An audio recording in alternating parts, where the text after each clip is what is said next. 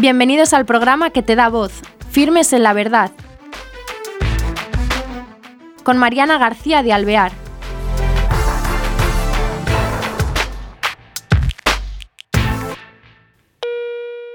Hola queridos oyentes, bienvenidos a este programa de Firmes en la Verdad.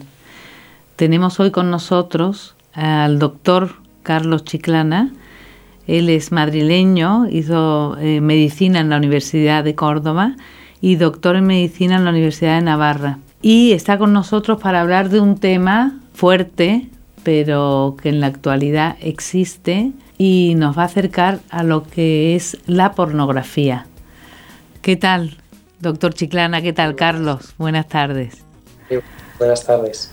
Pues este tema que suena fuerte, pero queremos em, hablar sobre ello porque parece ser que, que abunda, ¿no? Que precisamente en nuestra sociedad, no sé si por los medios eh, de Internet o por qué causas, pero el hecho es que la pornografía existe. Pero antes que nada quería esclarecer a qué llamamos pornografía. Pues llamamos pornografía a, en principio a imágenes, relatos, ya sea impresos, ya sea en internet, que promueven de, un modo, bueno, sí, quizás, vamos, me atrevo a decirlo, quizás de, un modo violento y, desagradable y, y, obsceno y muestran aquello que no se debería mostrar fuera de la intimidad con el objeto de provocar la, excitación sexual de aquel que lo está escuchando, viendo o leyendo. O sea que no cualquier cosa sería pornografía, porque hay relatos eróticos que pueden ser que pueden ser delicados, que pueden ser unas buenas propuestas, pero hay otro tipo de imágenes, relatos o imágenes estáticas o vídeos que, que tienen un fin directamente, podríamos decir, de la excitación sexual y no tanto ese, ese marco amoroso o afectivo. Y em, en cuanto a pornografía, en España eh, existe mucho hay, mm, eh, o y, se ha aumentado el consumo en pornografía. ¿Qué hay detrás de todo esto? ¿Es un negocio? Sí, o sea, detrás de esto principalmente lo que hay es, es dinero, dinero que se mueve, se mueve muchísimo dinero te mueve más dinero que, que, muchísimas plataformas de, consumo de series y, todo, y ligas de deporte que mueven conjuntamente muchísimo dinero, pues por la, pornografía mueve muchísimo más dinero. ¿Y el dinero? Consumiendo pornografía, aunque a veces esté gratuita en internet o en YouTube o en otras, o en otros sitios, que, que, está colaborando con un negocio que consume mucho dinero y que eh, también abusa de muchas personas. Y esto es algo que a mí me parece muy importante. O sea, que las personas que, que avisamos y que luchamos contra la pornografía, pues tenemos muy claro que estamos también luchando contra la violencia contra la mujer. Porque se ha visto, hay, hay estudios científicos publicados que, más del, que, que, estudian toda una serie de imágenes pornográficas y de vídeos pornográficos y encuentran que más del 70% incluye violencia contra la mujer, abuso de la mujer, sometimiento de la mujer. Así que es, que es importante que, mm, saber esto, saber esto, o sea, que, que, no es tontería consumir pornografía y que luchar contra la pornografía supone también luchar contra la violencia contra la mujer, que me parece que es, que es una lacra que tenemos y que es necesario que luchemos contra ella. ¿Y mm, quién se acerca a la pornografía? Eh, ¿El joven? ¿Hay adultos? ¿Quién consume más este tipo de género? ¿Chicos? ¿Chicas? Si nos vamos a las estadísticas de los estudios que hay aproximados, nos encontramos que el perfil es, es más el de un chico, varón y joven, adolescente, joven. Pero mm, en este caso los datos nos dan igual, porque lo que nos importa son las personas concretas. Y a día de hoy cualquier persona que tenga un teléfono inteligente, una, una tableta, un ordenador, tiene acceso a pornografía. Por eso yo cuando, cuando doy talleres con adolescentes, les pregunto, a ver, ¿quién de aquí habéis tenido acceso a heroína? Pues según el barrio en el que esté, pues ha podido tener acceso. Acceso a cocaína, pues según Acceso a cannabis, pues ya más, pero no todos. Acceso a tabaco, todos. Acceso a pornografía, todos. ¿Por qué? Porque todos tienen un teléfono. Entonces es muy fácil acceder a contenido pornográfico. Ni siquiera te piden la edad, como a veces en las casas de apuestas o en las casas de juego online, en las que te piden que introduzcas una edad para darte acceso. Y hay webs, la mayoría de las webs pornográficas ni siquiera te piden un acceso de edad. Y, cuando a veces estás buscando pues algo que te interesa y que puede tener relación con el sexo, pero enseguida te aparecen páginas pornográficas. Mm. Así que es necesario que hablemos de pornografía, que no nos callemos, que no sea un tema tabú, sino que de verdad, como en este programa, se diga, eh, ojo, que, la pornografía tiene unos riesgos, que el que consume pornografía se está exponiendo a unos peligros. No ya morales, porque yo no me dedico a la moral, yo me dedico a la medicina, a la psiquiatría, a la ciencia. Y ojo que según con el tipo de pornografía que estés consumiendo, estás colaborando con, situaciones mm, sociales muy peligrosas, como es, insisto, el, del abuso de la mujer, el de la violencia contra la mujer y el del sometimiento de la mujer, que me parece que es una lucha importante que tenemos que, librar ahora en esta época. Y aparte de eso, de esa, ese trato malo a la mujer en este ámbito de la pornografía, aún aparte de eso, la pornografía, ¿qué incidencia tiene en la persona? Claro, uno de los problemas principales es que, en, la mayor parte de las ocasiones son situaciones que son mm, poco reales y que, podríamos decir, engañan a la persona que se acerca a la pornografía haciéndole creer que lo normal, que lo sano, que lo que esperan los demás es que él se comporte sexualmente de esa manera. Este ese acercamiento va a llevar implícito también el que vamos a observar y aprender toda una serie de cosas que no son el modo natural y sano de llevar a cabo las relaciones sexuales. Y nosotros que nos encontramos en, nuestra consulta, en el que tenemos pues una muestra amplia de personas que nos han pedido ayuda para salir del enganche de la pornografía. No solo a nosotros, o sea que también hay otros equipos en España que también participan de esto. Y en, mayo, por ejemplo, que estuvimos en el Congreso Mundial de Sexología en Praga, nuestro equipo era uno que presentaba resultados, pero había otros muchos equipos en otros muchos países presentando resultados de personas enganchadas a la pornografía. ¿Con qué nos encontramos? Con que ellos expresan que tienen distorsionada el modo de entender la sexualidad, que les cuesta luego las relaciones sexuales reales, porque han hecho un aprendizaje a través de los sentidos, a través de la vista, del olfato, del tacto, del gusto y de la propiocepción, o sea, de la postura y de la posición que tiene el cuerpo durante el consumo de pornografía, claro que luego no se corresponde con lo que te entra por los ojos, por los oídos, por el olfato, la propiocepción, cuando quieres tener una relación sexual real.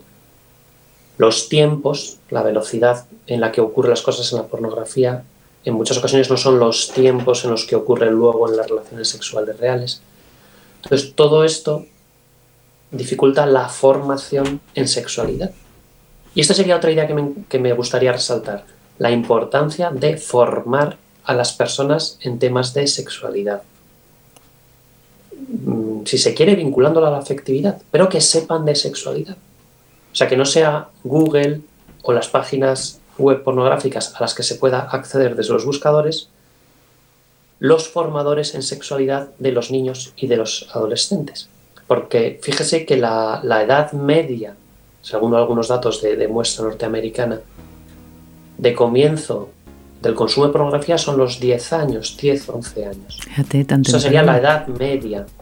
O sea que hay personas que acceden precozmente y otras personas más tarde, y por lo tanto eso va a configurar su modo de entender la sexualidad de un modo distinto que si se les forma adecuadamente. Sí, sí, eh, este modo mm, de entender, eh, pienso yo, aunque alguien mm, lo defiende como positivo, pero con todo lo que nos está contando, claro, llega a deformar lo que es la realidad, la percepción del sexo, de la sexualidad bien entendida pero el comienzo tan temprano me choca muchísimo porque mm, el niño de 10 años tiene que estar un tiempo con eh, eso te exige un tiempo cuando el niño tiene que estudiar o tiene que estar corriendo o haciendo deporte. Y, después una adicción. Pues entonces mm, eh, si no controlas no será tan bueno no hay, hay ocasiones en las que o sea no está tan claro que, sea una adicción los que trabajamos en estos temas estamos investigando y mm, la, Organización Mundial de la Salud, en la próxima clasificación que va, que va a sacar, la CIE 11, parece que lo va a llamar o va a aceptar o va a incluir, aunque luego habrá que ver que se incluya, eh, el término conducta sexual obsesiva fuera de control. Porque no está claro que, que genere adicción. Hay autores que sí defienden que la pornografía genera una adicción con todas sus consecuencias, una adicción comportamental, en la que, y nosotros sí que hemos visto algunos casos en los que se produce eso, en los que cada vez se necesita mayor cantidad de, pornografía, en la que si no se tiene acceso a pornografía hay síntomas de abstinencia, pero también hay otros casos en los que hay un enganche a la pornografía, pero que no es de modo adictivo. Aquí también es interesante resaltar un aspecto que encontramos los, los, profesionales que investigamos en estos temas, que es que de las personas que nos piden ayuda para resolver un problema de enganche a la pornografía, el 75% tiene una patología psiquiátrica de base. En su mayoría, ¿qué? En su mayoría cuadros depresivos, porque el uso de pornografía haría como de autotratamiento al producir una excitación y una liberación de sustancias en el sistema nervioso. Dos, los trastornos por déficit de atención y hiperactividad, que a veces por esa impulsividad tienden a engancharse y hacerse adictos a, cosas y aquí en, y en el sexo encuentran un, estímulo potente que a veces les sitúa. Tres, trastornos de ansiedad, porque claro, el sexo calma y, muchas veces utilizar el uso, el consumo de pornografía pues les sirve para calmar la ansiedad. Y en cuarto lugar, los trastornos obsesivos, que son personas que su obsesión y compulsión se expresa al final a través de la conducta sexual. Así que efectivamente puede generar una adicción, pero no siempre, aunque en muchas ocasiones nos consultan por situaciones en las que, en las que se les ha ido de las manos o personas que les han echado del trabajo porque consumían pornografía en el trabajo, ya les habían avisado y no han podido y no han podido parar y entonces pues les han echado del trabajo. Parejas que consultan porque sus relaciones sexuales no, no, no funcionan bien, no son satisfactorias y uno de ellos consume también pornografía, consume pornografía y eso está deteriorando la relación, pues porque no se excita suficiente o porque no hay una respuesta fisiológica suficiente ante el estímulo real. Así que, que aunque que genere un enganche, no siempre tiene que ser de un modo adictivo. A veces es por un hábito aprendido. ¿Y los que defienden que la pornografía es positivo, en qué se basan? ¿Está usted de acuerdo en eso? ¿Positivo desde qué punto de vista?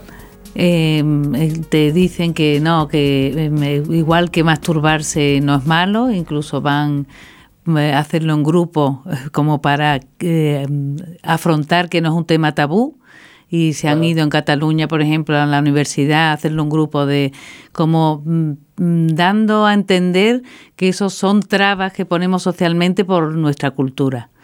Entonces, ¿cómo puede influir, cómo pueden defender que eso es positivo?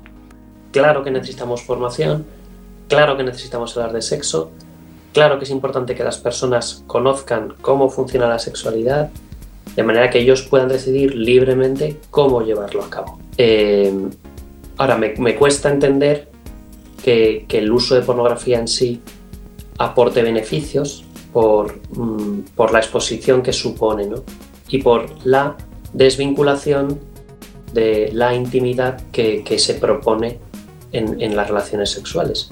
Fíjese que los estudios de, por ejemplo, si hablamos de las fantasías sexuales, ¿no? Que uno puede, por lo menos a los españoles, cuando te dicen la, palabra o la expresión fantasía sexual, a veces pensamos en, cosas como extrañas, ¿no? O cosas curiosas, o como si fuera algo raro. Pero los estudios muestran que cuando se pregunta a miles de personas por cuál es su fantasía sexual más frecuente, casi el 95% responde que, su fantasía sexual más frecuente es tener relaciones sexuales con la persona a quien aman y a quien quieren. Y es, eh, es curioso porque nos, está hablando de que, anda, parece que que sobre todo la sexualidad, como refería la última encuesta que se hizo en España sobre salud sexual, que es que le preguntaban a las personas, ¿usted para qué y por qué quiere tener relaciones sexuales? Entonces, el 70% caían entre dos grupos, los que decían para, para amar y ser amado y los que decían para sentirme unido a otra persona.